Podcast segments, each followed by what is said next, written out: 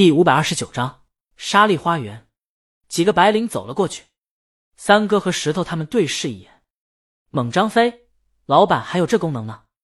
失算了。石头忽然觉得应该整个摇铃，让江阳在舞台上摇的，也不用装话筒，就站在那儿自娱自乐就行了。到时候清风徐来，花自盛开。三哥，那不就是贝斯手吗？红山背着贝斯走过来，怎么了？没，没什么。石头招呼大家去吃饭，摊子就是两张长条桌子，然后旁边放着板凳，大家自取板凳坐下来。一张桌子已经满了，就剩下一张长条桌了。石头他们跟那几个白领挤挤，正好坐下去。三哥就麻烦那位吸烟的白领稍微往旁边挪挪。抽烟白领挪了，谢谢。三哥感谢一声，拿着板凳坐下，一人一份盒饭。菜自己添，待把饭都打来以后，红山想了想，这么大的日子，咱们是不是喝一杯？石头不用酒了吧？下午还排练呢，饮料吧。红山就去不远处的便利店买了可乐，一人一瓶，还多一瓶。他们坐下后，石头拧开来碰一个，感谢江老板，再祝咱们演出成功。今儿要没有江老板，调音还真没那么顺利。超市老板看着手里的可乐，是不是不太礼貌啊？江阳要知道他们这么庆祝，有一个算一个，五百块全勤全得扣光。还好吧？红山指着多出的那瓶可乐，我给老板多买了一瓶。什么时候大老板允许喝了，直接给他也行。几个人碰瓶，白领们看他们，想这些人也不容易，庆祝都到摊上了。抽烟白领好奇问他们：“你们演出是乐队？”三哥向他们介绍：“我们明天要在柚子音乐节表演。”几个白领一起看他们：“大叔，你们是什么乐队？”三哥：“二手乐器。”几个白领没听过。石头晚尊，一个新乐队，刚有机会登上音乐节这大舞台。抽烟白领：“我大学为了追女孩，学过一阵吉他，也想过组个乐队。”石头追上了，抽烟白领肯定的啊！我弹着大魔王的半糖戒指，嘎嘎乱杀。不过去年分手了，他回老家结婚了，吉他在工作以后也没弹了。抽烟白领看着他们吃盒饭，不由得十分敬佩。大叔年纪这么大了还追梦，真牛！什么追梦？没那么高大上。三哥想了想，就喜欢吧，而且也就会干这个。何况，他们能登上那个舞台，靠的不全是自己，更多的是江阳。抽烟白领觉得能干自己喜欢的，就挺让人羡慕的。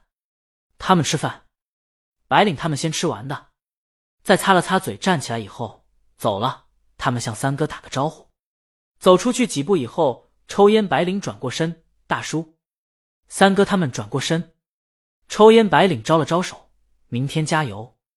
好，三哥嚼着米饭点头，看着白领迎光而去。江阳也在吃饭，工作室订的饭自不用说，很丰盛。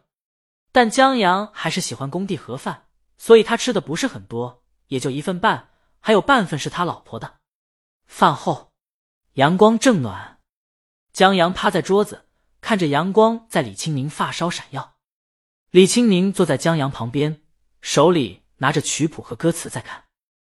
他抬头见江阳在看他，李青宁笑了笑，他也趴在桌子上，面对面的看着江阳，还伸出手摸了摸江阳的脸颊和鼻梁，试图摸到江阳脸上的阳光，然后安静听着。走进沙砾花园，我和我的爱人相遇，他请我轻柔的对待这份情，像依偎在树上的群叶。歌声罢，鲤鱼问江阳：“困了就睡会儿。”好，江阳闭上眼，你别离开。这样他就有安全感了。好，李青宁取过一把木吉他。早上起来八点半，我找不到你的白衬衫。这首衬衫是李鱼自己写的，但意境此时此刻竟巧合的同江阳刚才心里的歌差不多。阳光下的安静，江阳小憩一会儿。下午，在鲤鱼排练的时候，江阳就漫无目的的闲逛，时而站在副舞台下为乐队的表演鼓掌。时而在台上同那位调音师聊上几句，调音师说他已经告诉女性朋友蛋蛋，他帮他要到江阳签名了。蛋蛋很高兴，但从反应看来，一个签名不足以让蛋蛋答应和他在一起。难道真要写推理小说？江阳再次感慨：“我老婆果然爱我呀。”调音师心说：“这什么人啊？”调音师也不怪他，他前男友劈腿骗过他，他让江阳有时间帮忙打个样。这无差别谋杀的推理怎么写？江阳看着他中午喝空的可乐瓶：“你还有可乐吗？”“有。”调音师忽然想到了什么，看下主舞台，也没有。我这瓶是乐队送的。我又不写书。江阳不带一点说谎的，理直气壮走了。园区里面有买吃喝的摊位，但现还在准备中，没开张。他溜达到了入口，想弄一罐可乐，可他刚走到入口，午后懒散的粉丝精神一振，看着他，打算从露营的帐篷和垫子上站起来。江阳脚步及时停下，戒备的看着他们，彼此相互看着，安静一会儿后。江阳试着踏前两步，许多人站起来，打算聚过来。江阳后退，大家面面相觑。江阳再次找回了面对大鹅的感觉。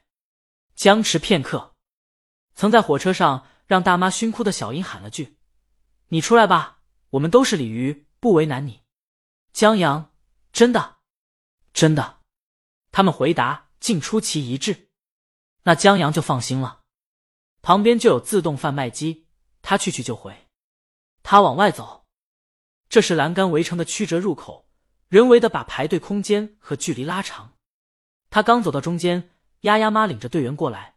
这些粉丝虽然这么说，但他不放心，他可不能让这小子在他眼皮下有什么闪失。他顺口问了句：“江阳去干什么？”江阳买罐可乐，抓住这个买可乐的。小英呼喊一句，他们一拥而上，江阳吓一跳，忙往回逃。丫丫妈也推江阳回去。多大的人了，喝什么可乐？江阳无奈返回去。这些粉丝笑起来，打了胜仗一样，还把这一幕拍下来发到了鲤鱼超话。然后，在拦住江阳喝可乐这事儿上，狗粮党和狗头党竟出奇的意见一致。下午很快过去了，傍晚。李清明在结束排练，同江阳出来给粉丝签名，再次谢过大家以后，他们坐车回去了。